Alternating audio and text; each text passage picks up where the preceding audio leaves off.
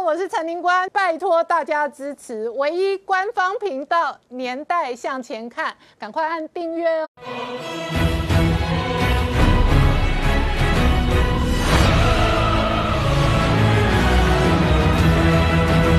年代向前看，向前看年代。大家好，我是林官，欢迎我们忠实观众跟粉丝朋友扫描 QR Code 订阅《年代向前看》YouTube 官方频道。我们看这个周末，美日印澳联合哦四方会谈，拜登强调要捍卫印太的自由开放，同时呢对中国不存在幻想，而且呢在这一个时间点哦，美日印澳法五国呢即将进行联合海上军演。事实上哦，这两天呢，中国解放军真的跳脚，因为美国的军舰不但是航行穿。越台海，还穿越了东海。同时呢，美国的军机、无人机哦，最近的时候呢，逼近台湾只有三十海里。好，美中关系还在全面恶化的同时，在台湾内部哦，一方面缺水电变成议题，另外一方面，马英九前总统丢出了一个重启核试的这一个议题跟战探弹，而整个中南部今年确实哦，很有可能直接面对能源政策跟水电政策的考验。同时呢，拜登。呢，加速疫苗的推动跟注射，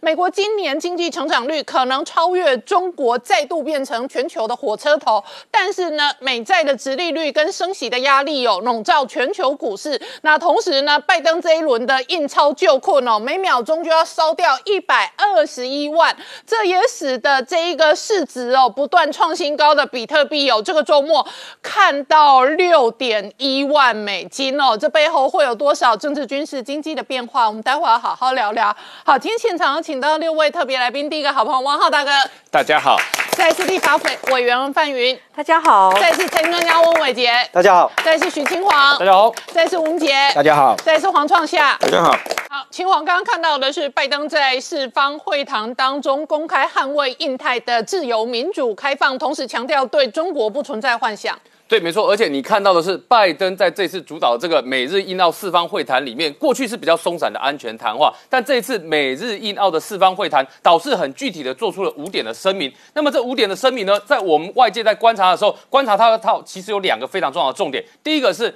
对峙疫情以及处理的方式要设出一个标准出来，所以里面谈到就是说，像疫苗的部分，他们认为疫苗要提供给这几个区域内的国家，包括给东南亚，要解决这次武汉肺炎的疫情的时候呢，这个疫苗的选择，他们选择了 Johnson Johnson，因为只要打一剂就可以。那他们谈到说，这疫苗呢，大家都可以分工嘛？怎么样的分工呢？美国出技术。印度来量产，日本来出钱借给东南亚这些国家购买这些疫苗，然后来处理这个疫情的问题。换言之，你有没有发现他们连这里面的分工的供应链的架构都解决完了，然后连资金从哪里来也解决完了？这是第一个部分，在疫情的部分。第二个，他们也谈到了关于技术的部分，关键技术以及关键标准的部分。这些新技术呢，美日印澳这几个国家说他们要共同制定标准。那共同制定标准，当然也是拉着盟友共同制定标准。那这个时候呢，你会。发现，哎，紧接下去大家就会想说，这几件事跟中国会不会有关系呢？当然有关系啊，因为虽然声明中没有直接提到跟中国有关，但是在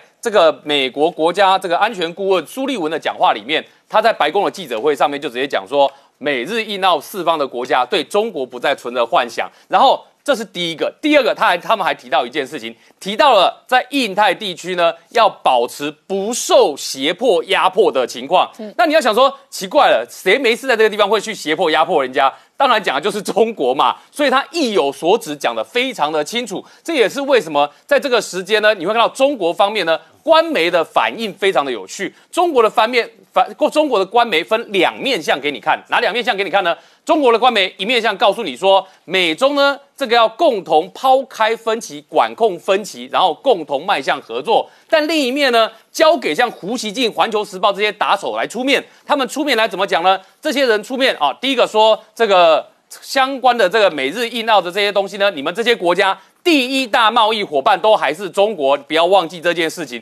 第二个，胡锡进还讲，就是说你们所讲的那一些内容里面，其实还是有针对中国来，这一点我都知道。所以你发现中国的两面呢，一方面挑明的去讲，中间你们还是有针对我；另一方面，官媒摆出白那个白脸的那一张面，告诉大家说啊，其实我们是要迈向合作、管控分歧。所以显然，中国在对这件事情的时候呢，它的处理方式还是属于核战两手的策略。但是这件事情剪接之后，大家要注意到两件事情，哪两件事情呢？第一个，日本的首相菅检疫委他真的要去访问美国了。这个被视为说是拜登已经开始要固装的一个动作，而日本就是第一个熊多埃条阿卡在东亚这一块。那第二个呢？你可以发现什么呢？你可以发现在这个美日印澳四方会谈之后，紧接下来的就是。这个美国国务卿布林肯以及国防部长奥斯汀的出访的动作，就是各位接下去会看到好几个二加二、二加二、加二。因为什么呢？因为这个布林肯跟美国国防部长奥斯汀啊，外交跟国防的组合到日本去，面对的也是日本的防相跟外交，这是二加二。到韩国去也是二加二。然后面对中国，这个本月十八号的时候呢，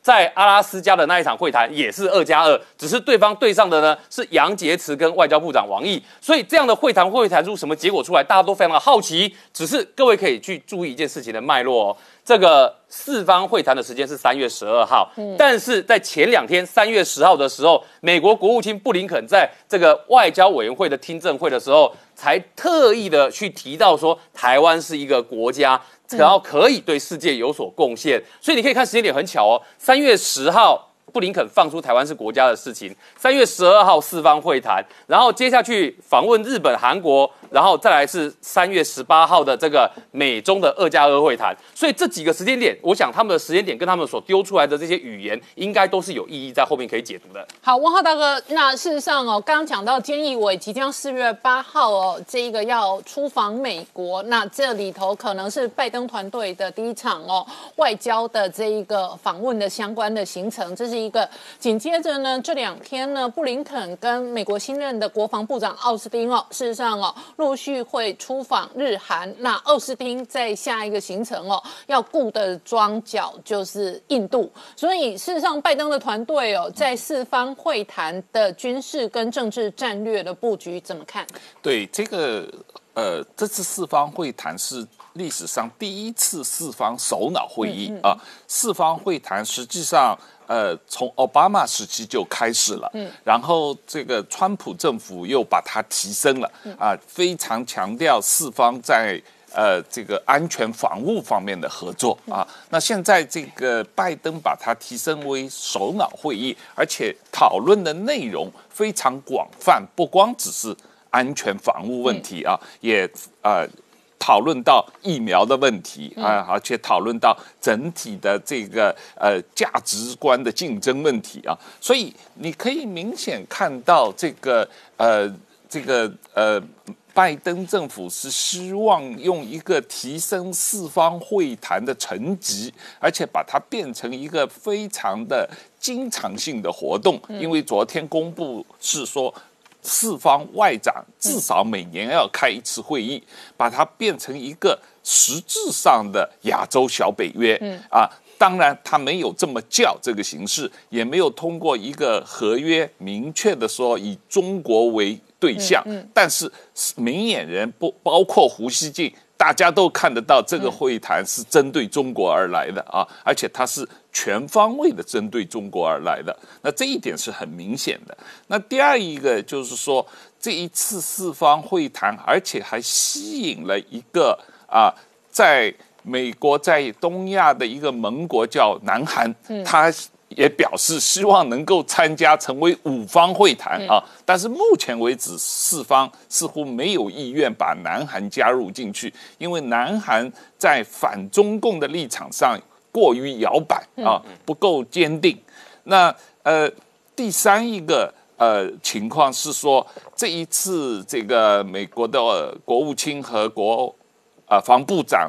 又接着马上去日本啊，去南韩，就双边呃国防外交问题进行具体的谈话，然后再谈了以后，你都已经到了南韩了，你大概一小时就能飞到北京了。哎，他不不去，还故意飞回阿拉斯加，在一个零下十八度的地方，叫杨洁篪飞到阿拉斯加去见面啊。这个安排在我看来是蛮怪异的啊，因为。呃，在川普政府的国务卿刚上任的时候，他也做了同样的这个行程，去了日本，去了南海，接着马上就去了北京啊。可是这一次，美国国务卿不去北京，而是把中国的杨洁篪叫到阿拉斯加，而且不是像上次是去夏威夷啊。这个应应该这个时间是去夏威夷的比较暖和嘛，但但是去了阿拉斯加。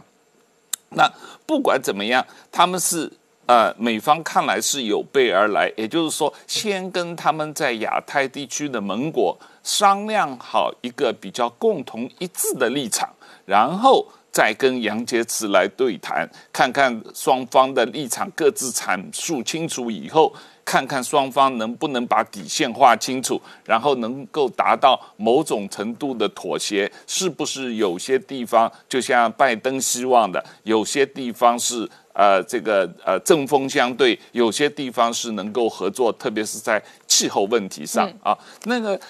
在我看来，这个呃至少从拜登上任到现在已经啊快将近两个月了，他们。这个团队确实把跟中国关系放在一个非常重要的，甚至说是外交的首要位置。嗯，但是呃，他们确实跟川普团队一个比较不同的地方，就是花了大量精力跟盟友做协调，嗯，然后希望取得一个跟盟友一致的啊这个位置来呃，再跟中共做。做这个抗争，那么在这里边，他们确实把亚太盟友的这个位置啊做了很大的提升。嗯，那我觉得这个台湾应该在呃呃布林肯和杨洁篪会谈以后，很快可以得到美国在这方面跟台湾的沟通。好，我们稍后回来。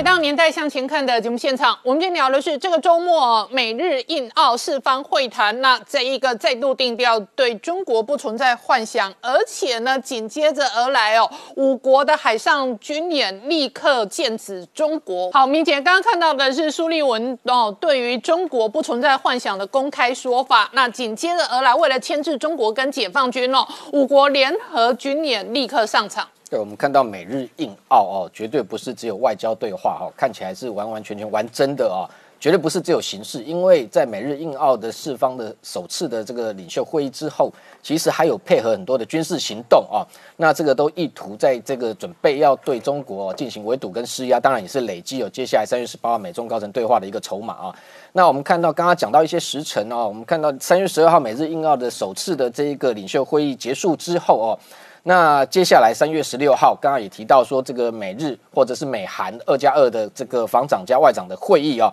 那在这个时间点，其实我们去对对比这个美军在印太地区的军事行动啊，你就会发现外交跟军事完全是配合的啊。三月十二号，我们看到这一个美军的 DDG 一一三啊，这个 John Finn 芬恩号啊，呃，跟这个中国的这个零五二 C 的这一个济南舰，那同时出现在台湾的蓝屿的这个外海啊。那当然，这艘舰先前三月十号才穿越台海啊。那所以在美中军舰同时出现在这个海域的这一个当天晚上哈，美军就这个被发现有一架哈这个 RQ 四 D 哦，那是属于凤凰的无人机，其实它是全球鹰的一个这个改改进型啊。那出现被网站追踪，发现在这个离台湾的鹅銮鼻只有将近三十海里的一个距离啊。那当然这一型的一个无人机当然比较特殊，是说 RQ 四 D 哦。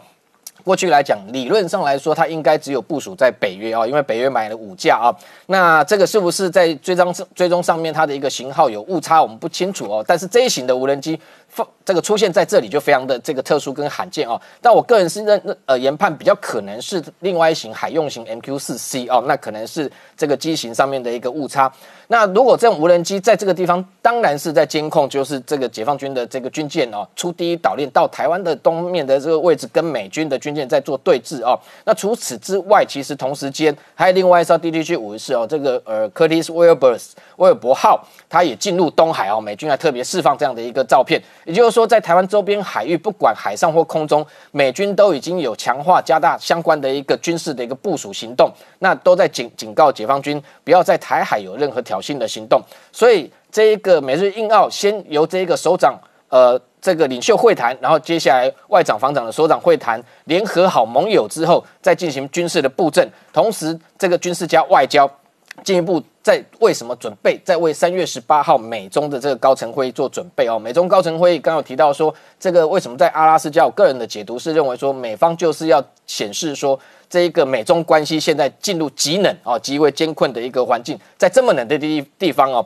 来进行对谈。那呃，从这里也可以看到，中国愿意参加哈，在阿拉斯加这个地方的一个对话哦，表示说他想谈的意愿应该是蛮高的哈。否则，其实外交斡旋过程中，也许他就会觉得我为什么不到夏威夷？那美方的态度当然是，如果你中国收敛的话，也许下次有机会到夏威夷；否则，未来的美中关系就像阿拉斯加一样这么样的寒冷哦。那除了这个之外，我们看到就是说。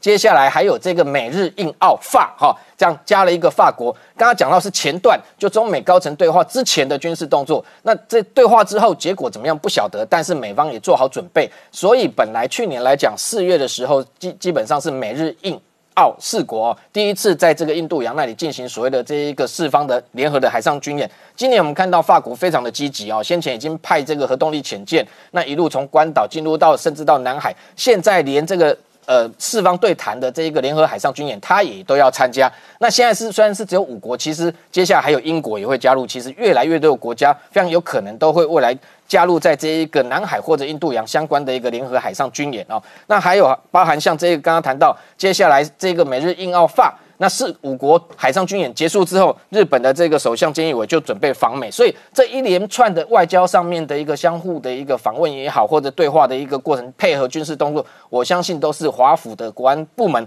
哦有精心设计的一个。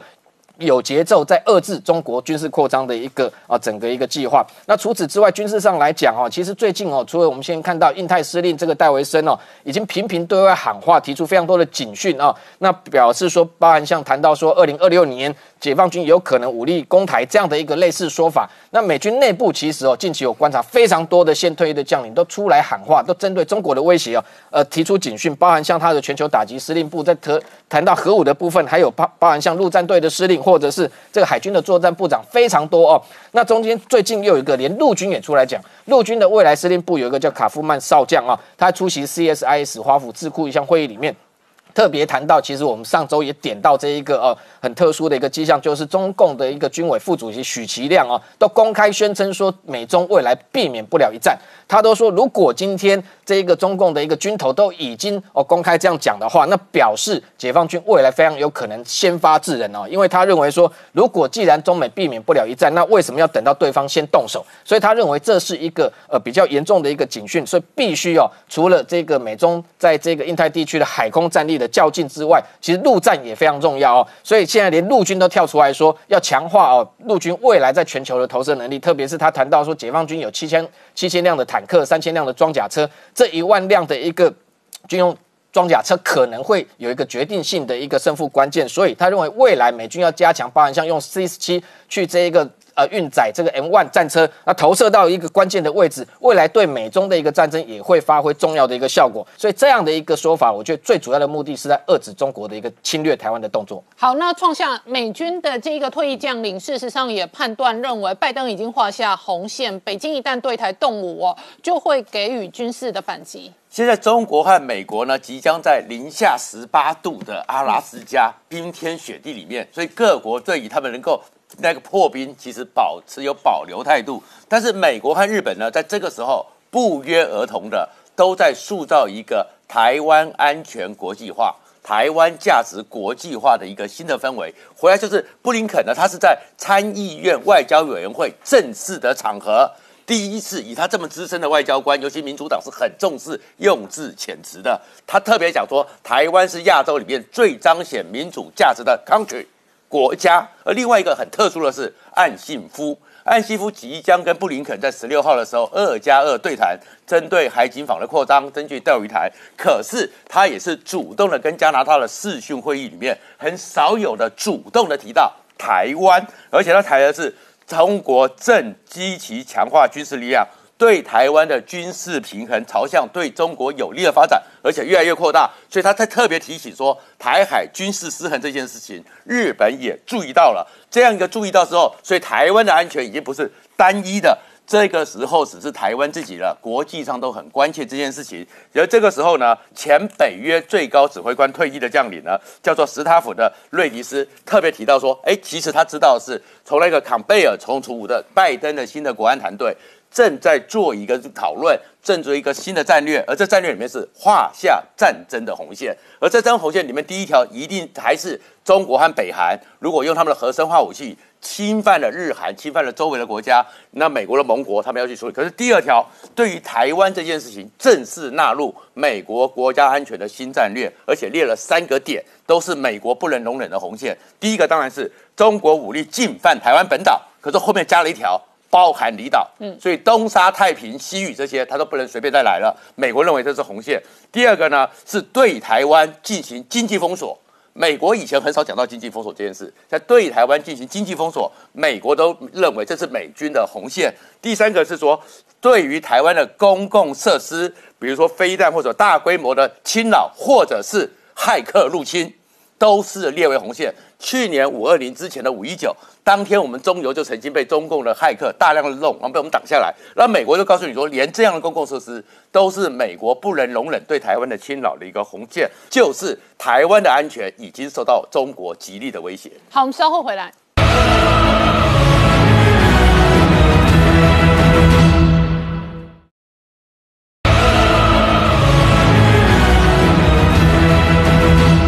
回到年代向前看的节目现场，我们今天聊的是这个周末除了这一个美日印澳四方会谈的结盟之外，拜登一点九兆纾困方案哦，印钞票每根秒每一秒就烧掉一百二十一万哦，但是也烧出了美国的公债值利率的上涨，那全球确实担心升息或者通膨的压力可能会考验这一个全球股市。不过伟杰也因为拜登印钞哦，所以道琼再创新高。没有错，我想其实大家看到，在这一轮的纾困案过关的过程里面哦，美国股市的确是持续的往上攻高，尤其是在道琼工业指数是再创下历史的新高。可是呢，同一时间哦，发现一个比较诡异的现象，是在高科技类股所代表的纳斯达克指数，反而在这一波的行情当中是没有跟上。我们看到，在道琼工业指数是已经站回到多头的格局，但是呢，在纳斯达克却是在。上个礼拜五的行情当中出现了一些反弹变弱的一个现象，而且呢，看到月线反压是非常非常的重哦，所以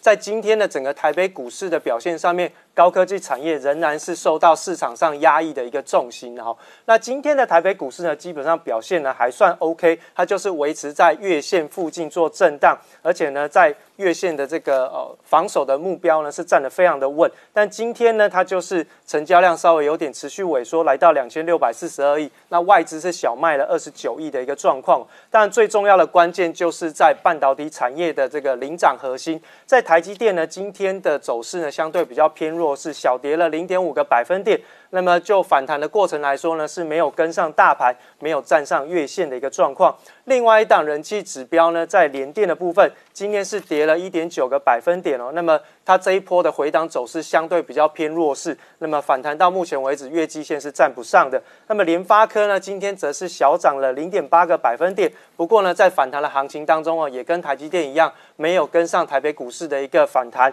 它连连月线都没有站上。所以其实就目前看起来哦，市场上比较担心的重点就在于说，美国的公债值利率哦，在上个礼拜五再一次的突破了一点六个百分点，来到一点六二五，到目前为止是来到一点六三。嗯，那债券市场的崩盘会引发市场上对于未来通货膨胀的一个。过度想象跟预期，那么以现在目前呢，这个 FED 的主席跟叶伦的想法，他们会认为说，接下来三到六月你所看到的通货膨胀的上升，原因来自于去年的超低基期的影响，所以呢，这是短期现象，不用担心。但是呢，话虽如此，但就目前看起来，他们也没有要出手去修正所谓的殖利率上升的这个问题哦。所以在目前呢，整个美国的市场当中，股票市场就变成了是一个科技类股跟非科技类股完全分歧的一个市场。那我们看到，其实，在最近的这个华尔街当中的一个。啊，这个大摩当中提出了几个十大趋势去进行观察，其中有几个比较重要的部分哦。第一个，他认为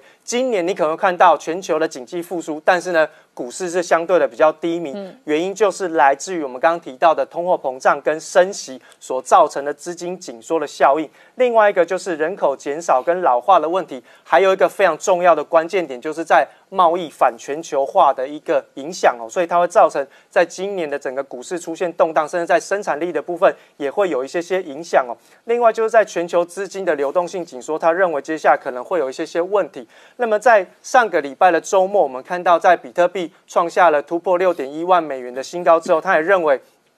加密货币有可能在后美元时代取代美元的一个地位哈。那么再来就是说，今年大家可以看到。道琼工业指数创高背后，其实是来自于能源类股的大涨，所以在大宗商品的部分是进入到了大周期的一个循环当中。嗯，那另外呢，我们看到国内的这个财讯传媒的董事长谢金河特别提到，车用晶片荒当中，他认为最亮眼的不是台积电，嗯，那最重要就是说，在这一波的车用晶片当中，大家都只是把重点放在半导体产业，但是他认为在国内红海的表现是相对被。这个落在低估的哈，所以其实他认为在接下来，哎，红海反而是大家可以留意的部分。那另外我们看到在台积电的部分特别提出，他们在全厂区的部分是持续的进行节水，然后那现在目前台积电有几个应应措施，第一个是已经有水车在支援了哈，所以在这个接下来到五月底之前，应该在制程上面不会受到任何的影响。再就是他们本来的这个。哦，制成的用水，它回收比率就非常的高，将近快九成，所以其实基本上对这一次的这个缺水的状况，应该是可以顺利的克服。那么在这一次的缺水过程当中，又引发了一个议题，大家要进行讨论，就是在耗水费的部分。那么耗水费现在一般哈，这个重点的部分在两个，第一个就是厂商有没有节水的一个措施，那么第二件事情就是他评估这个产业的这个用水是不是会去占掉国内的一些相关的水资源。那现在普遍大家产业都有一个共识，尤其在高科技的厂家当中都说，你只要给我水，费率不是问题。好，那这个。传产的部分说啊，因为我用水比较少，所以我有调降的空间，所以大家都取得到一个比较相对的一个平衡点哈。那么现在我们就持续的追踪在苹果的五 G 晶片的研发上面，这个国外的这个科技媒体有特别提到，二零二三年在五 G 自主研发的晶片上面是有机会亮相，而且他认为。台积电还是最主要的这个订单的受惠者。那我们在上个礼拜的节目当中特别提到，苹果要在德国去进行五 G 晶片的一个研发，所以它也引发了市场去猜测说，那台积电有没有机会到欧洲去设厂？哦，那不过现在目前只是流于市场上的揣测，那有没有机会？我们要后续去做观察。哈，那当然在国内的部分，那半导体现在大家都是持续在。发展的过程当中，所以台积电啊、联电跟联发科都是用重金去做招募的员工的动作。台积电台积电今年校园征才直接要九千个，要九千个哦，要九千个。那联电的部分，因为二八纳米制成的扩充也要一千个。那么联发科这一次的招财规模非常的庞大，包含像是在 AI、五 G 跟物联网也要。哦，这个招募一千人的一个员工，所以其实大家都知道，在半导体的这个领域里面，的确是用人为才的部分哈。那另外呢，在爱斯摩尔这个就比较重要，因为爱斯摩尔其实在台南有设置一个跟台积电有这个相关的这个所谓的这个员工训练区。那么在这一次呢，在台湾的员工要大增百分之二十哦，所以相当程度是第一个看好未来台湾在高高端制程的一个发展，另外一个就是它要紧密的加深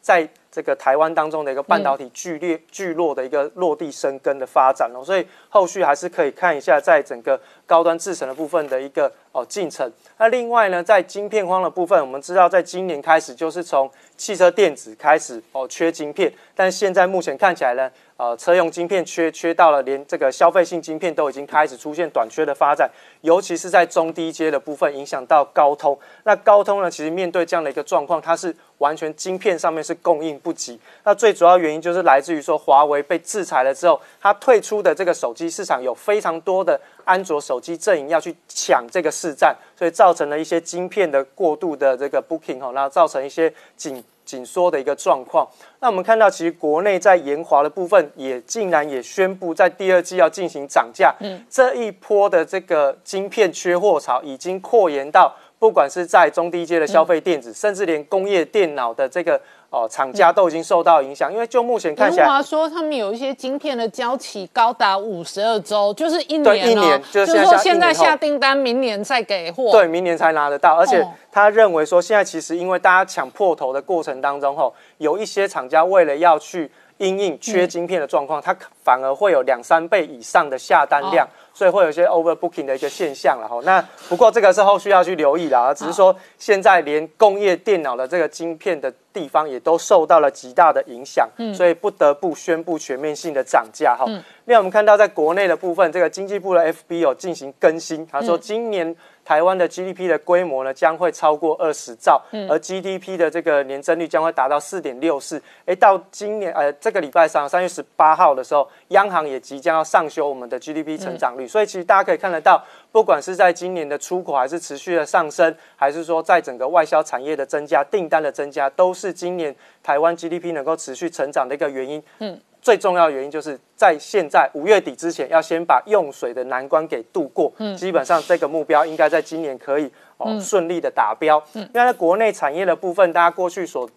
呃这个关注的焦点是在货柜航运的部分。那长荣跟阳明在二月份的营收都交出了非常亮丽的成绩单，营收 Y O Y 都已经超过倍数成长了吼。但是呢，目前看起来在塞港缺柜的问题没有解决的过程当中，呃，这个业界人士是预估第一季的整个。啊，营收跟获利的状况应该是会跌破眼镜的好。那么，另外国内传统产业的中钢在第二季的部分接单也是持续的畅旺。那么接单的数量来到二十二万公吨以上哦，这是预期比较好的。那么在内销盘价的部分也平均调涨了八个百分点，所以其实国内不管是在这个电子股的一些相关的业绩的成长，还是内需相关的产业也在调整价格的过程当中，也都出现一些受惠。所以国内基本上已经开始出现一个比较顺利的经济成长的一个轨道的成长过程当中。好，我们稍后回来。Oh!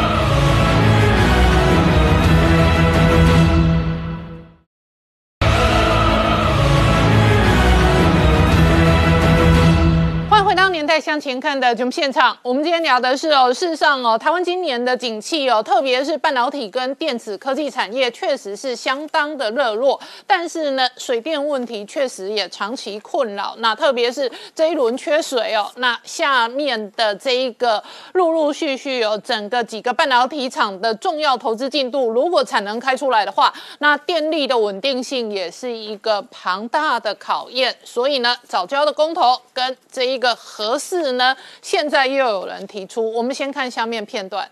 封存就是暂时不运转，等到时机成熟的时候运转。现在台湾缺电嘛，你这个早教问题又没办法解决，最好的办法就是重启核四，让它能够担负起提供便宜、安全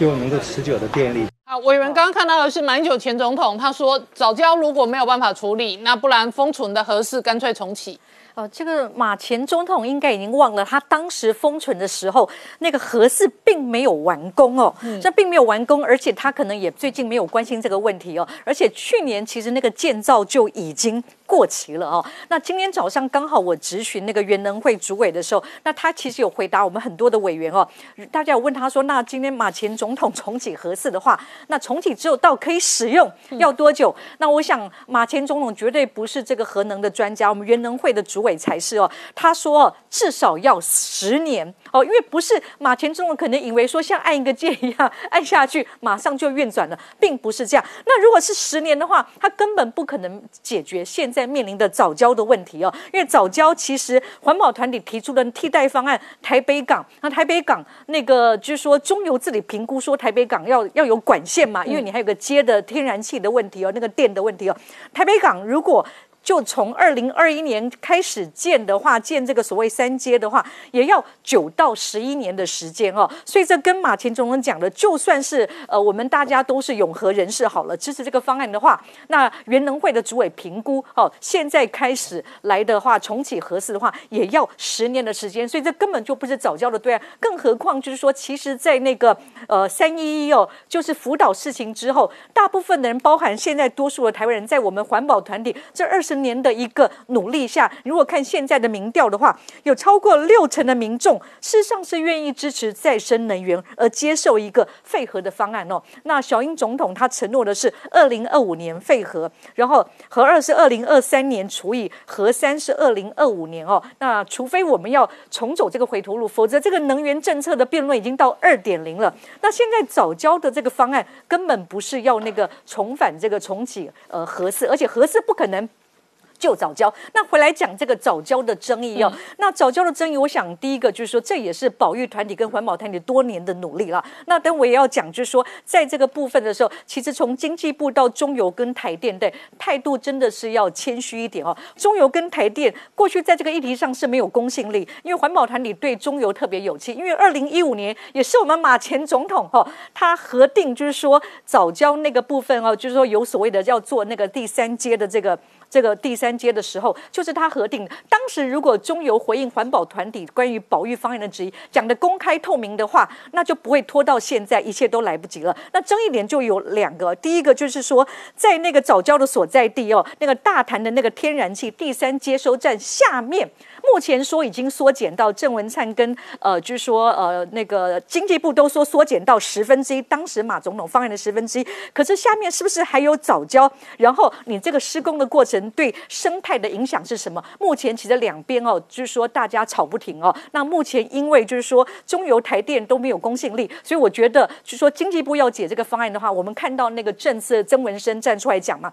就要找到有公信力的团体，把这个部分用科学的问题解决哦。第二个。争议就是说，如果我们不要这个三阶的话，那环保团里讲的那个台北港是否可行哦？那目前就是说，中油自理评估是说要十八年了，可是蛮多的比较有公信力的朋友认为至少要九到十一年，那就面临到如果这个公投过关的话，那就代表电会不够用。那大家一起怎么去面对？就是说，是节能省电还是我们工业用电降低？我觉得这真的是一个难题哦。那至少我看到就是说，蔡政府不是刚好飞核，他的确有在那个修。电业法让绿电有这个可行，还有二零一九年再生能源发展条例叫用电大户也要来一起做绿能。可是我们都知道这个有速度的问题。那你现在这个呃，就是说第三阶这个部分，如果因为八月的公投无法过关的话，我觉得大家就一起面对，就是说台湾对环保跟保育的方案要求更高的话，那这个水电，那今天讲的是电的问题，怎么一起去面对的问题？好，我请教一下青黄，这两年哦，这一个贸易战之后，台商大举的这一个回台投资哦，主。主要的制造业集中在中科、南科，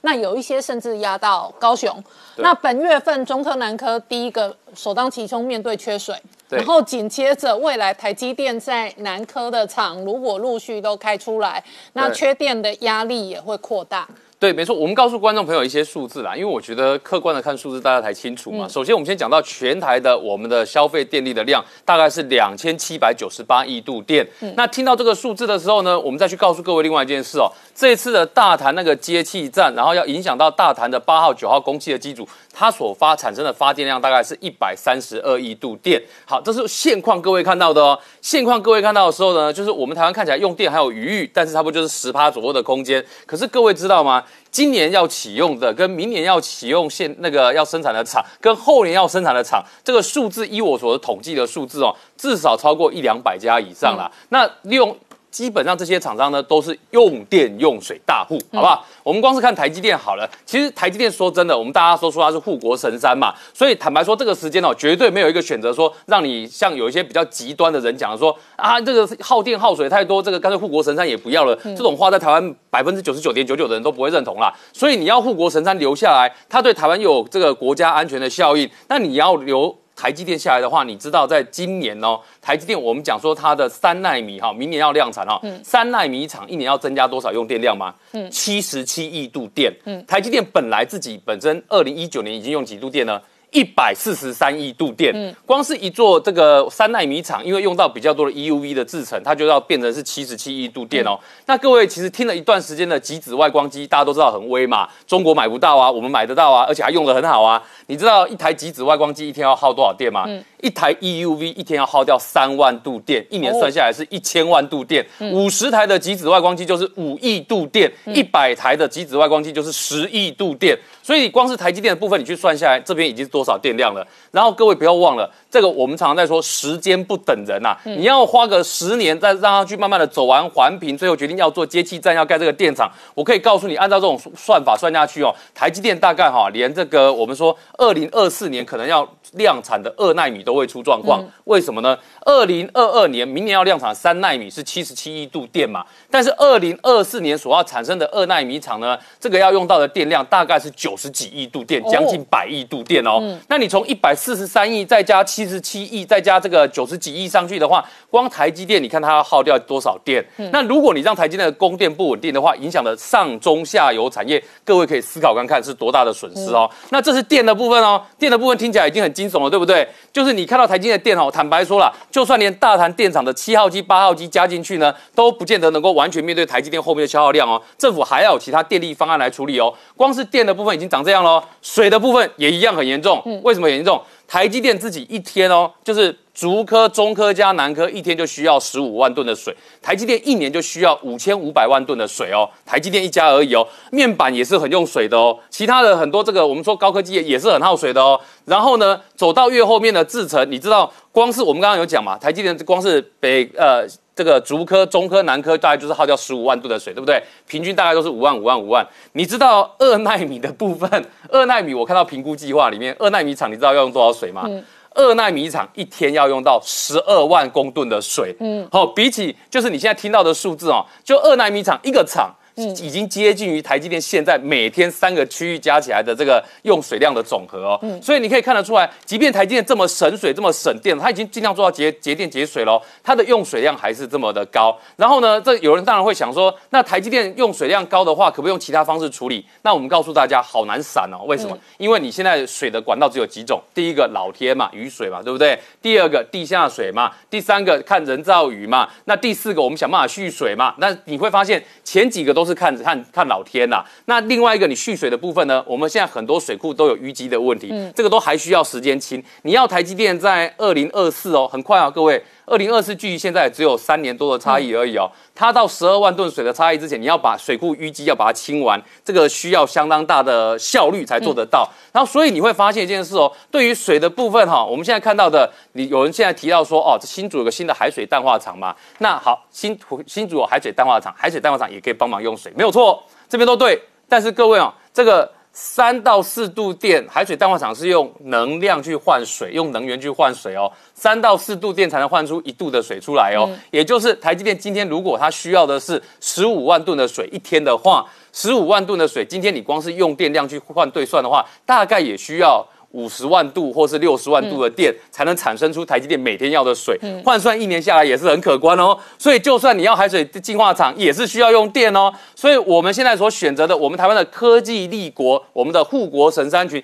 基本上我们台湾就是要给它足够的电跟水。那要足够的电跟水，坦白说，如果计较在大潭发电厂，你看到的七号厂、八号厂那一百三十几几亿度电，我可以告诉你的是，对于我们台湾的产业来讲，那是绝对远远不够的。而且，各位，我们刚刚讲的是台积电。台湾这几年回台投资有设厂的厂商，基本上。已经超过一两百家的规模，在今年跟明明年所启用这些厂，你可以想象出来的是，它的用电量绝对不止我们刚刚所讲的数字。好，那汪浩大哥怎么观察哦？事实上，确实台湾长期的水电的基础稳定度哦，确实会影响到这一波科技产业。那特别科技产业的投资哦，事实上都是长期大规模，而他们确实也都是吃水吃电的怪兽。对大家。一定要有基本的观点啊，因为台湾这几年经济增长快速，快于大家的预期。第二，因为台资外资嗯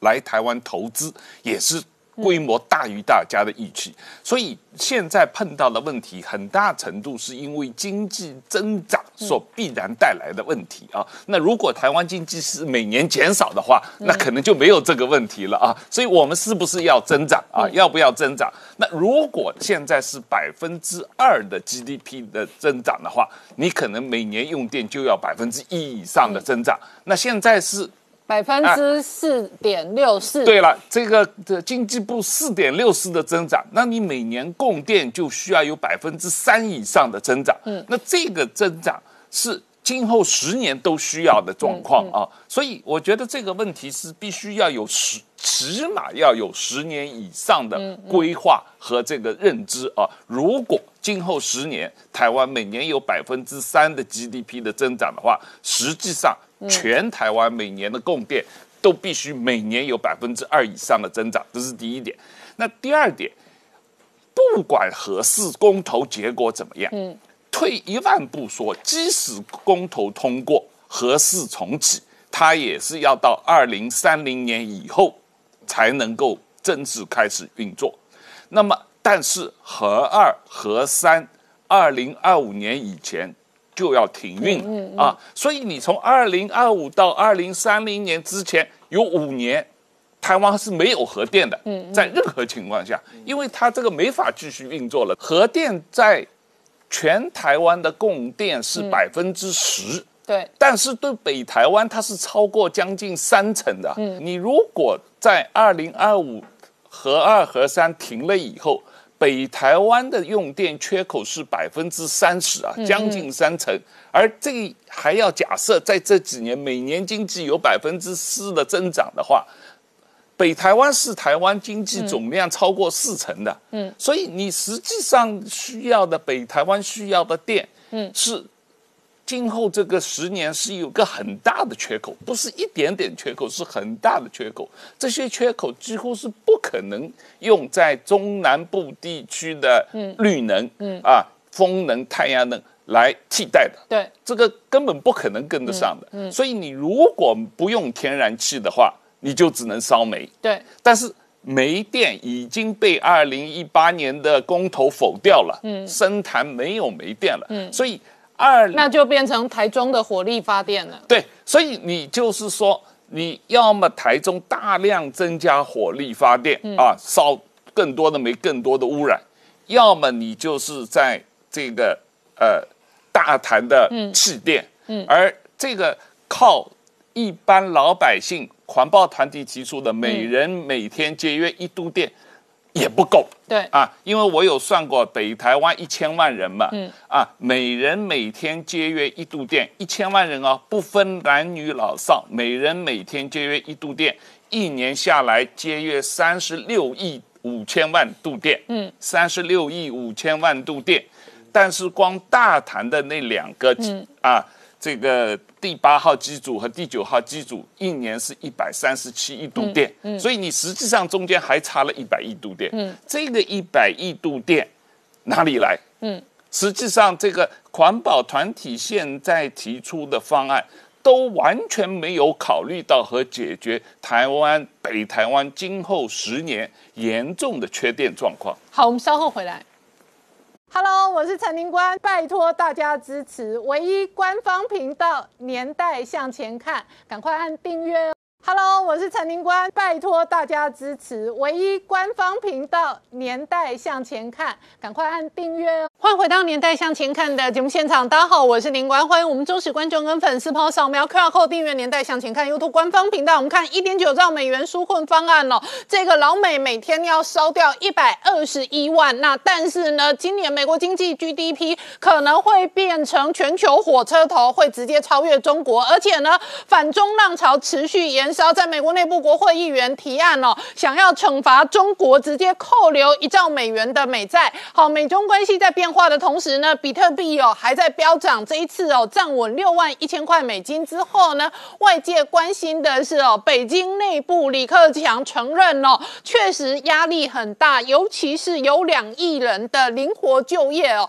那这里头是中国内部经济的庞大的挑战。而中南海事实上哦，最新的消息其说，可能弃出反垄断的相关法令，要追杀的是电商跟网络巨头。那媒体点名了，当然包含了马化腾跟马云哦。同时呢，北京内部哦还追杀的是支付宝呢。过去相当多的资料显示呢，他们专割年轻韭菜。现在看起来，中南海割了蚂蚁韭菜之后呢，蚂蚁专割年轻韭菜。而这背后，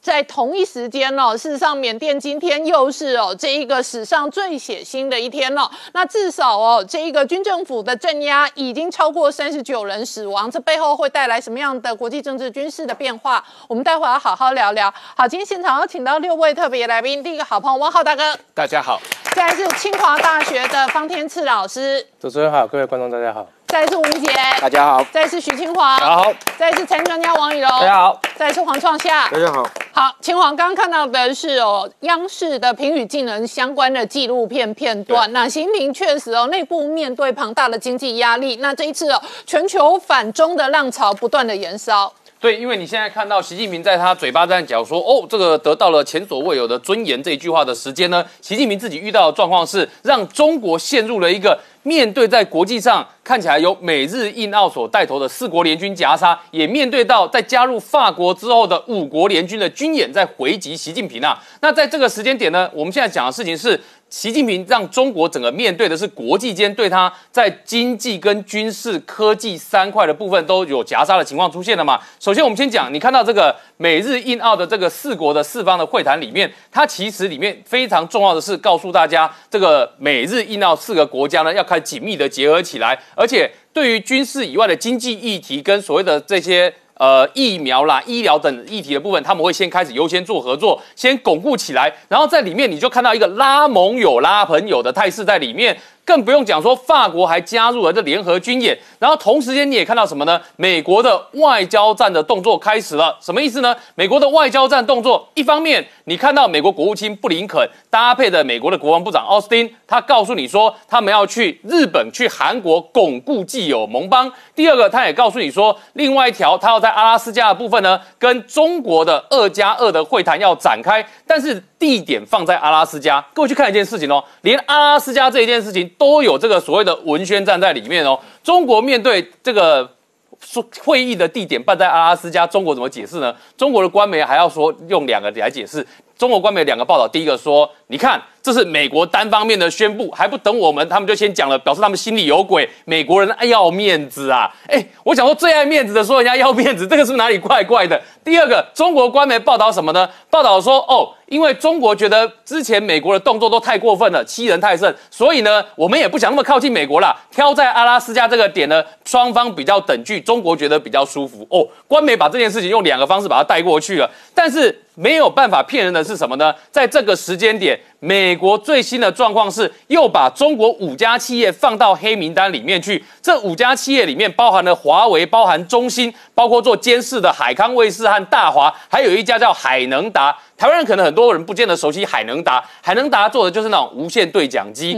号称无线对讲机之王。结果美国也把它列进去黑名单里面，说这个公司，这个公司呢也列在我们的封杀名单里面。建立下一代网络的时候呢，这个不希望这几家公司会在里面，所以美国封杀动作并没有停哦。然后同时呢，美国对于华为制裁的动作又在加大，除了本来的半导体之外，再补了两个新的东西进去，第一个叫做天线，第二个叫电池。所以呢，美国的围堵动作，就一方面我看起来好像跟你二加二会谈，但是另一方面呢，我的围堵动作一点一点都没有松口。那不但这样子，官方会是这个立场，然后但是呢，美国的国会议员呢，想必要加码嘛。所以美国国会议员的加码就是告诉你说。你官方现在美国政府所做的态度呢，只有这样封锁还是不够的。我们觉得要再做的更进一步的，做更进一步就是说，你看，因为我们美国的企业被中国偷技术，导致中权益损失的太多了，所以呢，我们要怎么做呢？再加那个美国偷我们技术，再加上整个病毒造成的损害，我们至少要把。之前我们欠中国的债务，通通都取消掉才合理嘛？所以你看，美国议员加码提出的这个态度出来，这会让人家觉得就是说，美国政府基本上不管哪一个党派，现在对中国态度是很一致的。但是在这个时间，有一个人的风向很重要，这个人叫做新加坡总理李显龙。为什么呢？新加坡总理李显龙，第一个，他们的新加坡的淡马锡基金在中国有很多投资的部位嘛。像我们知道，淡马锡之前也是那个阿里巴巴后面的大股东啊，也是江。泽民孙子江志成的博裕资本背后的大股东啊，这么紧密的关系耶，所以李显龙之前只要讲到中国跟美国关系的时候呢，他帮中国都会多讲点好话，然后另外呢会说美国呢还是不要太过分的好。但李显龙今天讲了一句大实话出来，讲了什么大实话出来呢？李显龙今天讲的话是说，他说一方面呢，他觉得。中美之间的这个紧张的态势呢，对整个东南亚来说都不太好，大家都不想选边站，大家都不想选边站。可是李显龙讲的第二个部分更重要，他第二个部分怎么讲？他说哦，他觉得中国现在选择的路线呢。真的对中国很不好啦。什么叫中国选择路线对中国很不好？很显然，他对习近平现在所选择的执政方式有意见嘛？他认为习近平现在呢，为了巩固他的政权，所以呢，把很多事情都化成是要尊严、要民族。所以呢，面对美国每个措施呢，通通都是在站在民族尊严的角度看，所以每件事都不能放软，每件事都不能放软，每件事都要堵到最硬的结果就是。双方在这个科技战跟贸易战里面，中国逐渐受的伤是很明显的嘛。东南亚也要面临到选边站的情况，所以李显龙丢出来的话，很显然他对习近平现在所采取的路线，李显龙他是认为是有问题的。所以李显龙的这个表态就显得非常的重要。而李显龙在之后，中美如果还要再进一步再加码对抗的时候，会采取什么态度，那就非常值得观察。好，那明杰这一种天下反中的浪潮哦，事实上美军对于解放军是步步紧逼。对这个中国的军头哦，许其亮都已经公开宣称说美中避免不了一战哦。那当然，我们看到近期美军非常多的一个警讯跟呼吁，要强化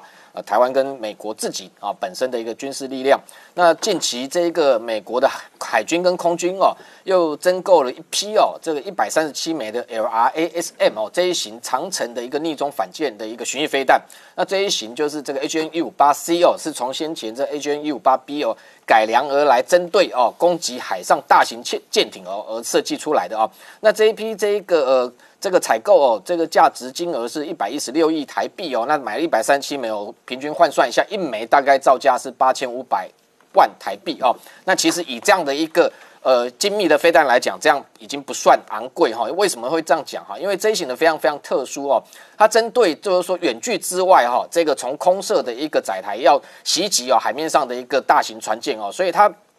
这一个配备了不只是传统上 GPS、INS 这种导航系统，基本上还配备了这种多频谱的被动雷达哈，跟传统的这个主动雷达导引不太一样。同样，同时它还具备这个红外线的这个巡标器啊。那它在远距之外就可以从空中来辨识它要袭击的一个目标，而且哪个目标是最有价值。然后自己本身有这一个能力来这一个改变它的一个飞航跟攻击的路线，而选择最有利的一个路线来进行袭击。那远距之外，从中间的空程到这个末端攻击的时候，它会降到海平面只有剩下几公尺哦。那这样潜伏的这一个贴海直接袭击这一个对方要攻击的一个船舰哦。那这样的一个这个远远距的一个这个逆中巡弋飞弹，更可怕的是它是属于配备重型的弹头，也就是配备一千磅的一个弹头哦。这样弹头足以哦，这个整个瘫痪掉一艘这一个数万吨级的这个大型的舰艇啊。那本来美国过去来讲，这个这样的一个飞弹反舰飞弹的采购计划，这过前五年本来说只有要买八十八枚哦。不过因为中国的一个威胁哦，急剧的扩张哦，所以现在已经整个计划已经准备要买这种所谓的反舰飞弹，要高达五八百五十枚哦，超过十倍之多哦。那这也是最近我们看到非常多的美军的现役或推将领不断在频频呼吁说，这一个在第一岛链哦，不管是美军本身，甚至日本、台湾哦，一一路到菲律宾的第一岛链，都必须要这一个增加反舰飞弹的部署。那你看到这一个美国说到就做到，忙编列预算，忙采购哦，这样的一个反舰飞弹哦。那这样反舰飞弹除了我们先前其实陆续都有看到哦，它可以配挂在海军，譬如说 F A 十八 E F 的大黄蜂战机之外。最具这一个攻击力的就是 B1B 的轰炸机，一次可以挂载二十四枚。那先前还特别向外展示展示，加上外挂之后可以高达三十六枚。那先前也有这个美国的军事专家直接评估，讲说四架的 B One B 轰炸机搭载九十六枚的 LRASM，直接就可以摧毁一整个啊解放军在南海的舰队。所以它的一个杀伤力，当然对于这一个解放军有非常大的一个贺阻效果。那除了这一个。这一个空中的载台之外，其实它也可以配备在这个神盾舰未来后勤的构旗里面，包含它的 Mark 四十一垂直发射器，也可以从舰上发射哈。那另外像 P 八 A 的反潜机，未来也有可能可以挂载这样的一个远距的工程反舰飞弹啊。那这样的一个飞弹采购之外，我们看到近期美国的空军的一个战力也又进一步提升。那特别是哦，先前不断的传出说最先进的就是这一个地表上哦最强的一个空中的一个这个飞弹卡车 F 十五 EX 哦。最最近一期一批两架哈，已经陆续要交机。那今年渴望可以获得八架。那为什么美军有 F 二十二跟 F 三十五逆中战机，还要去采购所谓的四代半的 F 十五 EX？主要是 F 十五 EX 它的一个挂弹能力的确真的是非常的强哦，特别是它的造价也要一点二五亿美金，甚至比降价之后的 F 三十五还要昂贵。那美国空军要买，当然一定有它的一个优势，特别是它一个空中火力的配挂。远远的胜过这个 F 二十二跟 F 三十五哦，所以未来会采取高低配的方式。那等于说这一型 F 一十五 EX 它的这一个空对空的一个挂点哦，其实已经非常多。那空对地的哦，那有高达这一个十五个挂点。那空对空的部分，其实最多可以挂载二十二枚的各型的一个这个空对空的飞弹哦。那这一个最近，那美国。空军又证实，进一步公开直这个直言说，未来 F 十五 EX 是可以直接挂载高超音速飞弹哦。高超音速飞弹我们知道先前它都是必须用 B 五十二轰炸机这种大型轰炸机才能够携带，那现在这个连 F 十五 EX 哈，它本来是属于战机，其实就是战轰机哦，其实已经。可以直逼哦轰炸机的等级，它的一个机腹哦有一个六点七公尺长的一个位置哦，那可以挂载大概三点二吨的一个重量，那这样的一个留预留的位置跟挂载重量就被外界评估说非常有可能是会挂载一型这 A R R W H N 一八三 A 哦这种重型的一个大型的一个空射的一个这个高超音速飞弹哦，所以未来除了这样的飞弹之外，其实 F 十五 E X 也被设计用于未来有可能。哦，是这个期待这个这个呃 B 六幺幺两哈这种战术核弹的一个理想的一个机种，所以你看它是属于这种多功能，然后全天候的一个新型的一个战机，还配备这个电站的预警生存系统，也是最新的哦。所以未来这个外界评估说，如果它今天未来部署在这个第一岛链，特别是冲绳这个地方，上面加挂了高超音速武器，在十几分钟之内可能就可以袭击到北京哦，这是让解放军非常担心的部分。除此之外，我们看到，当然中国它也不断的在这个研发。发它的一个空中的一个武力的载台，那先前也号称说，它用这个所谓的这个野兽模式，它的歼十六或歼二十都可以挂载大批的一个包含像霹雳十五等型的飞弹。不过整体的性能跟火力，如果要跟美军的 F 十五 EX 哦，这个基本上解放军还是望尘莫及的哦。那除了海上，除了空中，那连现在地面上的一个装备哦，单兵的一个轻。这个轻型的一个武装也不断的提升哦。那最近也传出说，连原本是用于对抗这一个直接用来袭击战车进行反装甲之用的这种所谓的标枪飞弹，最近这一个美军把它轻量化之后，甚至可以拿来发射刺针飞弹。这中间的差别在哪里？这一个标枪飞弹是这一个等于对于这一个。这个装甲战车哦，有效的一个袭击的利器。你今天换了一个飞弹，换刺针飞弹，直接可以打什么？打空中的无人机跟刺这个这个直升机。那等于说可以对地也可以对空的攻击，让这样的一个轻量化，减少百分之三十重量的一个发射器，让单兵可以这个利于它携带，同时兼具对地跟这个对空的攻击的能力。那让整个范围哦，这个攻击能力大大的扩增。所以陆海空三军美军全面在提升它的一个战力。好，我们稍后回来。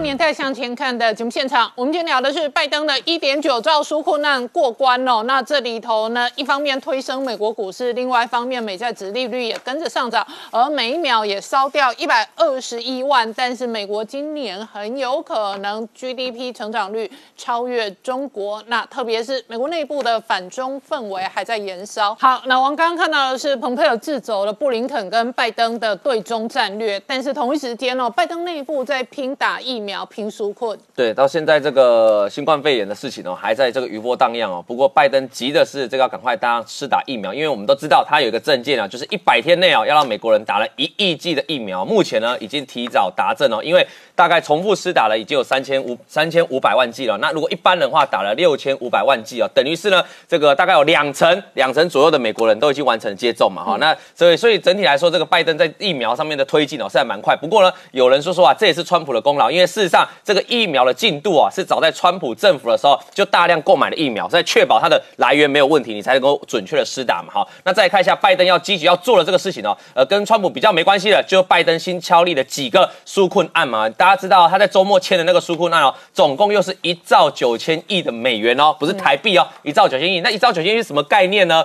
大概啊，每天哦，每天要烧掉美金三十七亿元，就是每天要。丢出来三十七亿的美元，不是台币哦，烧钱，烧钱了，每天哦。好了，那另外呢，我们再仔细看一下，每一秒啊，换算刚才关姐提到，每一秒大概是这个四万美金，你用台币算的话，大概是一百二十一万哈。就各位观众，我现在讲这一段话已经烧一千多万了。对，你怎么知道？我已经烧一千多万了哦。所以这样子呢，不管就是包括支票啦，也会寄到那个美国人民的手中啦，还有很多这个包括这个税税的减免哈。但税的减免在美国这个地方是有比较困难，因为很多人会搬家，所以不见得会实际拿到这个税的减免，这个都需要。美国政府其实去努力，就是说你印你二印的钞票这么多，你的纾困这么多，但是你下到你最下面的这些人民实际拿到的部分呢，这个都还要需要后面的观察。但不管怎样，拜登的大量撒钱哦，因为根据这个民调指出，我们知道去年有民调，我给各各位看了。超过六成啊，超过五成的人哦，会把这个钱拿去买股票，所以未来这笔钱一兆九千亿丢下去的时候，哎，美股还是有这个底气存在的哈。那我们再再继续看这个美国呢，今年的这个经济成长啊是有目共睹。为什么？因为美国媒体报道，不管是高盛还是摩根斯丹利啊，都告诉大家，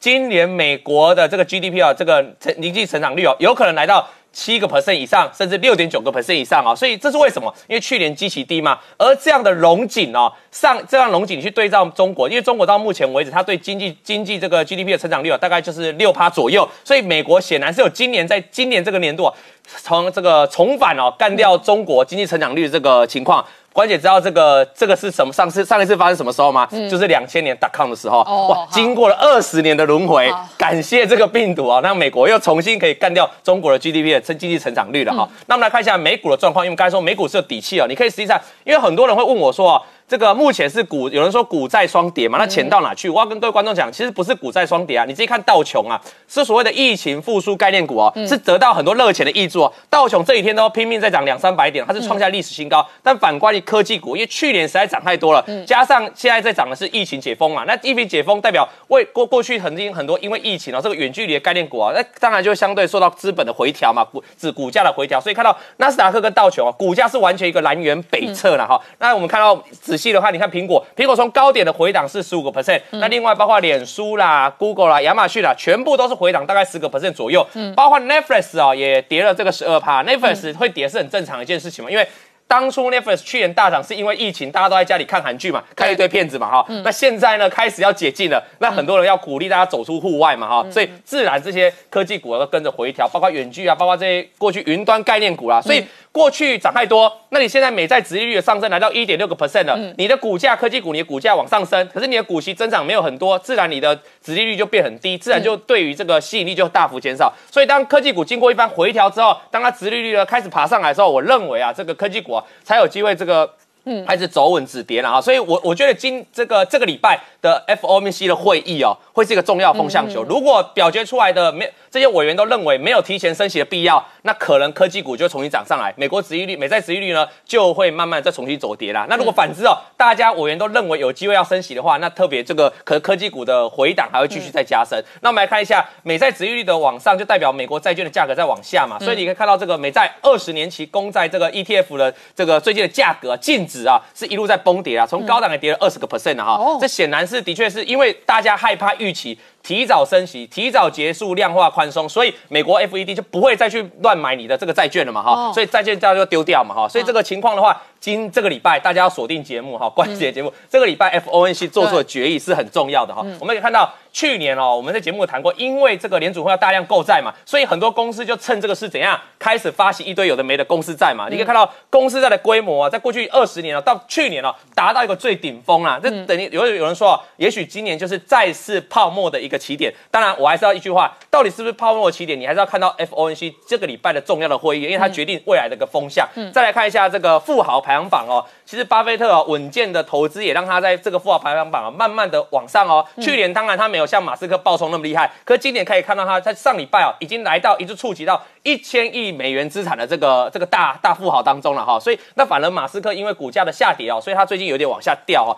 那我们谈到特斯拉部分哦，有人说为什么特斯拉在日本可以卖那么便宜，在到处各地都可以打折，好甚至腰斩来卖？因为很简单，因为它电池的这个成本越来越往下降了哈。那最后提到这个富豪，再跟大家聊一下，今年富豪成长最多的呢？这个资产单年度最涨最多，并不是马斯克，因为股价在跌，反而是呢，呃，掌握这个港口，还有一些发电设发力，呃，电力发电设备的这个印度的富豪啊，阿达尼哦，他的资产在今年哦，增加了一百六十三亿的美金哦，算是成长最多的哈。所以我觉得，哎，他他他有个重要财，大家想说，那资产来源从哪里来的？其实也是他的股票，他旗下的很多对很多子公司，股市也是创新高，就是啊，所以成长了大概五十，就涨了快一倍的涨幅哎哈，一半的涨幅，五十帕的涨幅啊。所以我想这个未来富豪之争哦。也是今年持续的一个重要的看点。好，方老师，我刚刚讲到印度股市其实是去年这一波这一个疫情过后，新兴市场当中表现最突出、最抢眼的。那这一次美国的印太战略，乃至于这两天我们看到的四方会谈、美日印澳，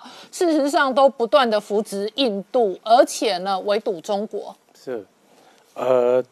如果我们看印中关系哦，当然他们就是。现在很多的冲突跟对抗啊，但如果回顾到一九五零年代，其实蛮有趣的是，当时印度是最早选择跟这个中国建交的所谓的非社会主义国家哦，所以他们有一段的蜜月期。嗯，但是这个蜜月期其实没有很长久，因为后来就开始因为呃西藏问题，还有因为边界冲突的问题哦，那开始累积哦。那一到了一九六二年的时候，甚至在边界发生了一个战争。嗯，那这战争其实没有持续很久，大概一个月左右，可是对双边的影响非常大哦，从此就再也回不去了。嗯，那包括尼赫鲁总理，因为当时他是主张跟中国友好嘛，所以后来也得这个受到很多的这个苛责哦。那现在我们最近又看到有一些的冲突起来哦，其实，在一九九零年代的时候，双方就发现了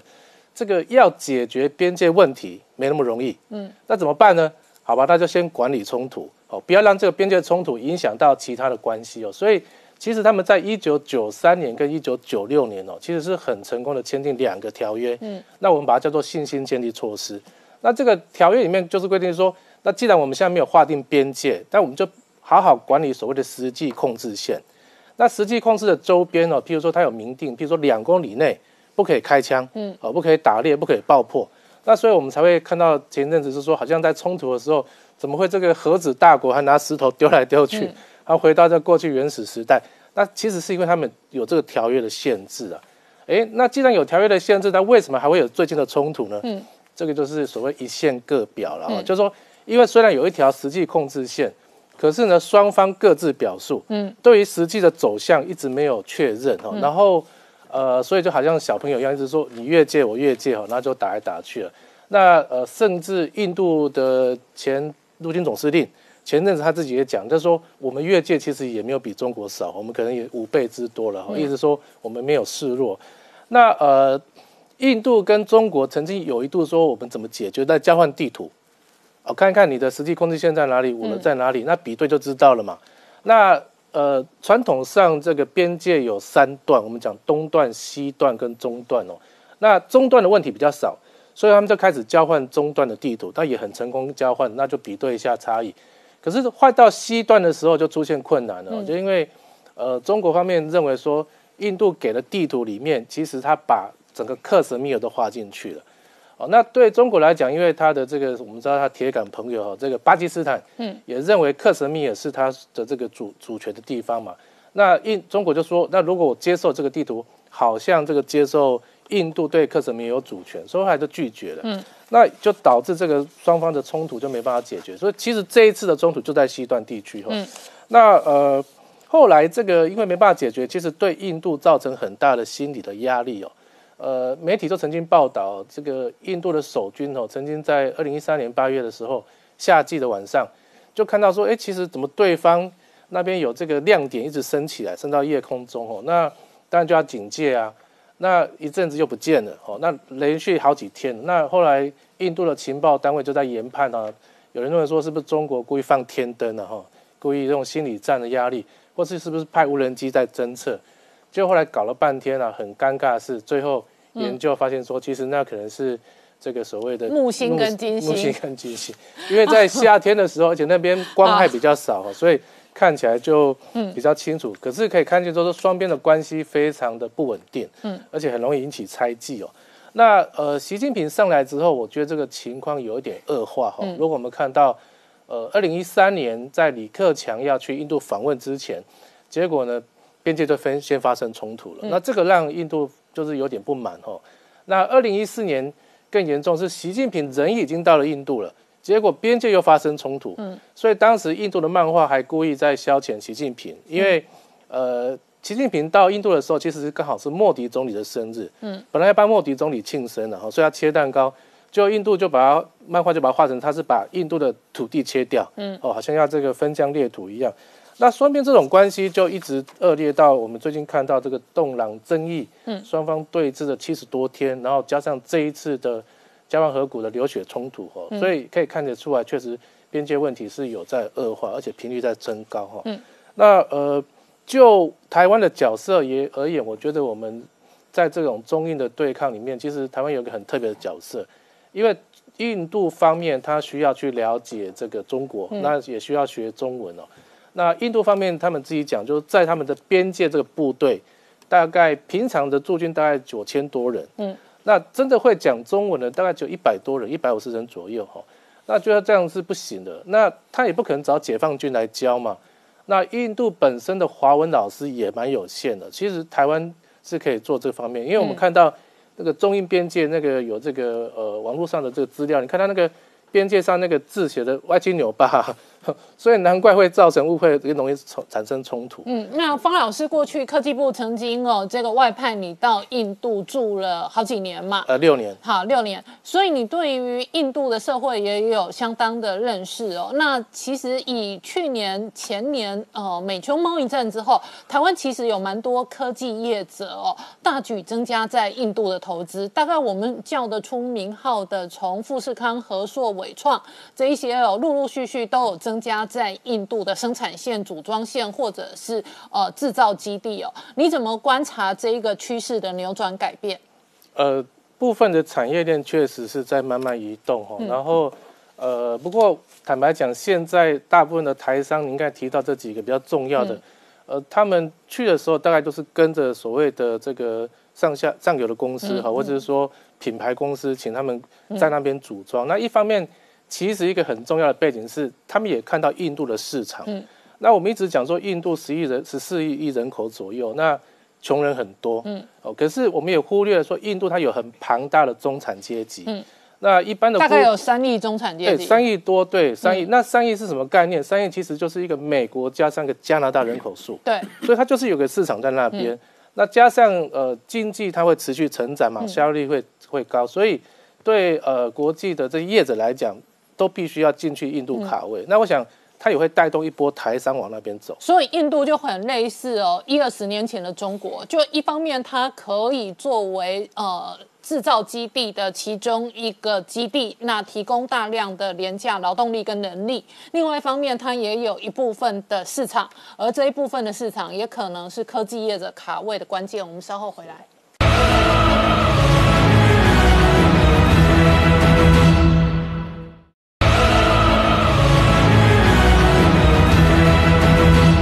到年代向前看的节目现场。我们今天聊的是哦，这一个美日印澳四方会谈的同时呢，缅甸呢这个军政府的镇压还在恶化当中。好，创下刚刚看到的是缅甸的暴动创下了这一个新高的死亡记录。在三月十四号星期天，被缅甸人称为最血腥的星期天，因为光在这一天里面，缅甸的政府军直接面对了群众之后，直接开枪，在一个工业区里面就直接枪杀了二十二个，其他各地还有零星的枪杀。一天之内死亡三十九人，而这个事情是怎样呢？就是在缅甸西侧呢，有个莱雅达工业区，大概有很多中国开始去传传统工业、纺织啊、皮鞋啊一些这种产业，那里面有很多中国工厂。但是缅甸在这样二月一号起来的抗争里面，发现说太多的武器、太多的状况都是中国供应给这个缅甸军政府的，所以他们打出了这个口号：缅甸政变，中国制造。然后到了三月十四号那天，大概早上九点半的时候呢，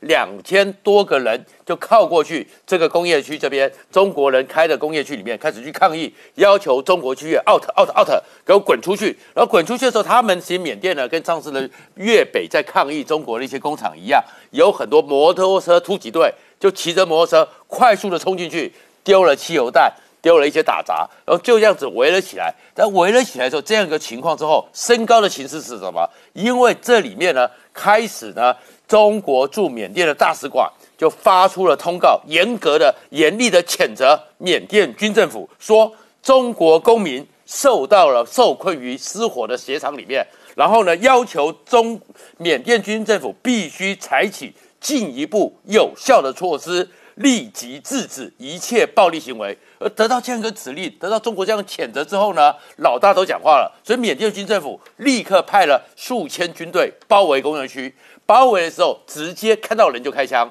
当天就死掉二十二个，其他地方零星就宣布戒严，总共一天之内死掉三十九个人，所以让缅甸的血腥更具升高。而根据路透社的统计，到目前为止，缅甸已经有一百三十四人在这个过程中被军政府直接枪杀。两千一百五十人至少是被捕了，而事实上，在这个工业区里面，还有没有更多人死亡？这数字可能还会攀升。路透社的各外媒报道说，因为他们是从白天一直开枪到晚上，暗夜以后那里面是不是还有一些人在里面？是不是三十九的数字还要再上去，就变成是最血腥的一天？而这样最血腥一天里面，全世界当然会继续的制裁。在三二月十号的时候，其实缅甸在过去的时候呢，那个邓加西死两次，死后之后还被挖出来，然后最后他的大体还被丢在椅子上，已经让很多人愤怒了。缅甸的很多医院直接冲进去，对着走廊开枪，救护车把他拦下来，甚至晚上宣布戒严，然后直接到抓里面，跟我们过去白色恐怖一样，直接抓人，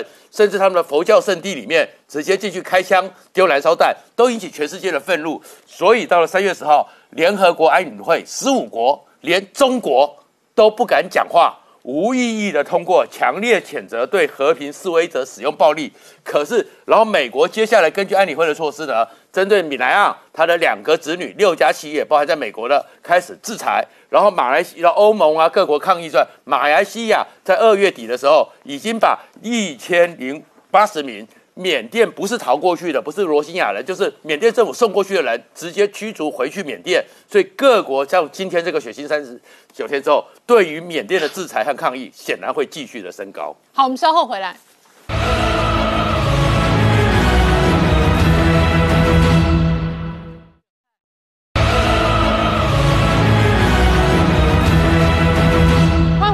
迎回到《年代向前看》的节目现场，我们今天聊的是中南海现在祭出反垄断法，那对付的是中国内部的网络霸权跟网络巨头，其中呢，媒体矛头指向了马化腾跟马云。不过呢，事实上在北京内部哦，也传出了相关的新闻哦，说中南海割这一个电商巨头韭菜的同时呢，支付宝专割年轻韭菜。对，没错，哎，这个这个新闻先跟各位讲一下，你会看到这个北京是出手哈，在用反垄断的措施在打，包括阿里巴巴、百度啦、腾讯啊这些在内，他们都有收到罚单哦。但罚单这个时候内容都没有很重，罚单罚的这个折合台币金额大概就五六十万而已。可是重点在于说，你去看北京在打马云的过程里面，很多都是透过这个。《华尔街日报》来放话，而且告从去年到今年，不断告诉大家说，这个中央的思维是什么，北京的思考是什么，甚至连蚂蚁金服后面的大股东都给他爆料出来。那在这一连串的爆料过程里面，你可以想当然尔嘛，藏这么深的资料，一定是在北京方面有人希望大家都知道嘛。所以这个新闻一传出来之后呢，大家也就解读说，哦。这个打巨头的行为呢，应该是来自于习近平的意思。但重点是为什么要打巨头？那这边我们就告诉大家，两个人，一个是阿里巴巴的马云，另外一个就是腾讯马化腾。那为什么要打这些人呢？第一个打阿里巴巴的马云，是因为马云真的是太嚣张了，就是你在割中国的韭菜，你在搞电商，然后导致很多实体店面基本上倒闭，生意做不下去，这是第一层的不爽。第二层的不爽是什么呢？是你在做生意的过程里面，然后你发现哦。这个连团购蔬菜这种东西你都要跳进来，你去抢人家菜摊呐，这个是第二层的不爽。第三层是最最最最最不爽的，就是从学生到年轻人，这个社会上这么多消费的行为，你搞了一个借呗花呗，把大家都绑在一起，绑到里面去。然后呢，你在大赚这些钱的时候，最后它的结构里面。风险轮到最后的时候，其实是中国政府要去扛这个风险。你把三层的风险，三个韭菜部分，你都把它给割完了。割完之后，你想留在社会，然后呢，你还敢呛中央政府、呛北京政府说政府哪懂这个创新呐？政府哪里懂什么叫金融？我们的这个金融呢，根本没有系统，因为我们没有系统可言。你去。这个在赚你的钱的时候，你去呛下中国的金管会的系统、金融金监会的系统，这种话，你是习近平怎么听你也觉得不爽嘛？你就是大到一副你可以不听我的话的样子，所以后来就有一连串的北京的动作。到目前最新的是，北京方面暗示说，这个阿里巴巴你要自己切割马云哦，马云的办公室你们自己要想办法把它撤掉哦。如果你不撤掉的话，后面账还没有算完哦。那这个是阿里巴巴的部分，显然后面还有戏。第二个是腾讯的马化腾的部分，各位可能不知道，腾讯在中国也是的也是长成很大的大家伙。腾讯最近告了两个很很重要的官司，第一个官司，腾讯跑去告字节跳动，就是我们讲说那种短影片的那个 TikTok。那他为什么去告字节跳动呢？他告他侵权，这是一个。第二个，腾讯跑去告中国的车用企业，说你们把微信的服务绑到这个车子上面去，你们就侵犯了这个那个腾讯的这个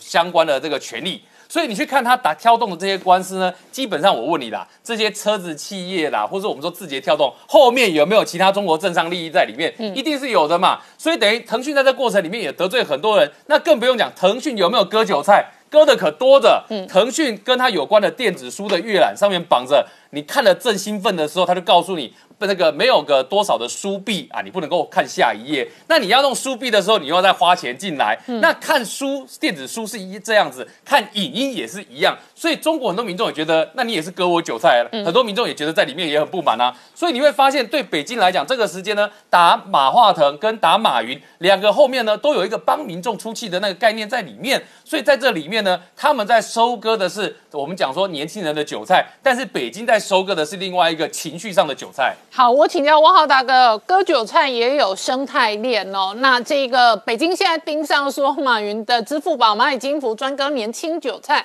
但是中南海也割马云、马化腾的韭菜。对，我觉得这个呃，支付宝和蚂蚁金服总体来说。这个问题确实非常大啊，因为它第一，它牵涉人太多，中国可能有十亿人在用它这个平台；第二，它牵涉到的债务规模非常大，有几兆人民币啊；那第三一个，它确实没有受到监管，因为它这些借钱是没有抵押的啊，然后你随时可能有。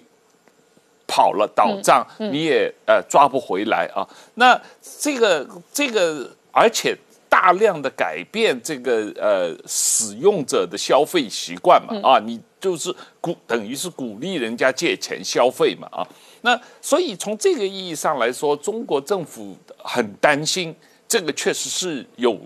有原因的啊。那在问题是在这个处理过程中，确实遭到呃等于是要。呃，让这个蚂蚁金服停止这样的呃过度的金融扩张，停止这样的借贷行为，这样的这个呃割了一般年轻人韭菜的工作。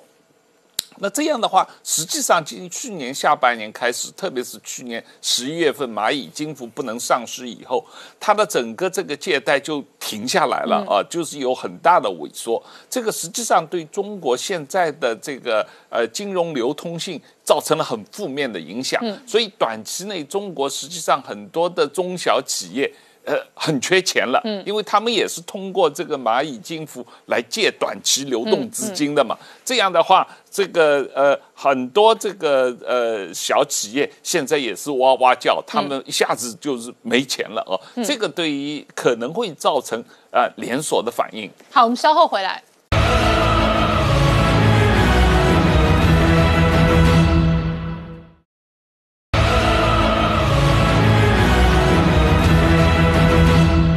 年代向前看的节目现场，我们今天聊的是美国这一次一点九兆美元纾困方案哦，那确实引发这一个公债值利率的上升，同时呢，也引发外界对于美元后市哦多空激战。那其中一个指标是比特币，比特币这个周末飙很快，直接飙到六万一千美元之上了，老王。这个飙太快哦！现在人家见面第一打招呼的第一句话都说。你有没有比特币？你有比特币，身价立刻暴涨啊！当然，这比特币的这个上涨哦，我觉得最开心的就是 ARK 这个女股神啊，因为她告诉大家，她都说你过去我们常说股债分配就是五比五嘛哈，可是未来不是哦，未来是四四分是四个本等份是股票，四个等份是债券，另外有两等份你要丢给什么？丢给这个币啊！你可以看到比特币在周末哦狂飙，来到六万一千块的天价了哈，短短一二十四个小时里面就涨了多少？涨了八个 percent 啊哈，涨很多。啊！而且是比特币在飙涨啊！我上次我们有一直跟这比特币有谈过，说比特币就是物以稀为贵嘛，因为它的这个发行量每四年就会减半。那而且呢，持有的人哦，过去大家我们是还拿过那个持仓图，我们说都是大户的大机构在持仓，尤其现在很多的法人哦都进来，这个包括我们这个特斯拉也进来买嘛，ARK 这个 ETF 也进来买哦，所以。这么多大户有钱人持有之下，这个比特币当然就是升势就一路往上涨了哈。那比特币的反应也是美国股市嘛哈，所以看到道琼也直接创新高。那再看一下，但是比特币有一个潜在的利空，大家稍微注意一下就好。就是说这个美国的商品期货交易委员会啊，就认为哦，它实在涨太多了哈。那涨太多呢，而且美国的这个财政部长，我们知道耶伦阿曼哈，对他是很感冒的哈，所以传出有可能要替他调查到底有没有洗钱的这个疑虑哦。所以我觉得这个这个稍微的利空啦。那当然华尔街会不会买单还不知道，所以我觉得大家可以持续观察这样商品呢。好，我请教一下汪浩大哥哦，美中的这一个霸权之争，其中一个核核心就是货币战争。那特别是有一阵子，美国内部对中国的强硬派，甚至扬言要把中国踢出美元交易系统。那这里头哦，当然有交易系统的平台之争，可是过去是传统的货币之争，现在加上比特币之后，虚拟货币它也扮演一个角色，尤其是今年以来，美元发钞速度、放水速度创下历史新高，而这样一个宽松的美元的历史新高的资金环境，就推升了比特币的行情。对，实际上某种意义上来说，比特币跟美元跟人民币，无论是数位呃美元还是数位人民币，是一个竞争关系。对啊，实际上这个比特币是不受中央银行控制的，不受世界上任何一个中央银行控制的。所以实际上，呃，无论是美国中央银行还是中国的中央银行，对比特币。都是比较感冒的，实际上是不喜欢比特币的啊，因为它某种意义上，如果比特币真的是呃像特斯拉这个马斯克这么说的，将来是取代了黄金这个，但全世界普遍接受的话，那么对于这个中央银行推行数位货币，呃，实际上是有负面影响。对，理论上来讲，货币是只有中央银行可以发行嘛，你现在突然来了一个。没有政府支持的，不知道谁发行的这么样一个东西，它而而且是把它当做货币来交易的话，那确实是影响到中央银行对于货币发行权的垄断性。那这是一个方面。那当然，另外一个方面就是。中国很很大力的想要推动人民币数位化，这个某种意义上确实是有跟美元一个争夺的概念。那当然是要推动啊人民币国际化的一方面啊，这个呃某种意义上也是啊通过推动人民币数位化，对于中国国内老百姓使用人民币数位人民币的一种监控的呃加大。如果将来大家。全部被迫使用数位人民币的话，它不光是影响到所有人的日常生活，也影响到所有企业的啊日常运作。那么这样的话，中中国政府对所有企业的金流的信息的控制，嗯，就会啊。明显的这这个呃加大。好，今天谢谢大家收看《年代向前看》，也提醒我们忠实观众跟粉丝朋友扫描 QR Code 订阅《年代向前看》YouTube 官方频道。我们同时在 IG、脸书、Twitter、Telegram 上面都有官方的账号，而我们 YouTube 平台上面也有超过七千多个影片资料库，欢迎大家看好看满看到宝，谢谢收看，也欢迎大家有空书面看广告，谢谢。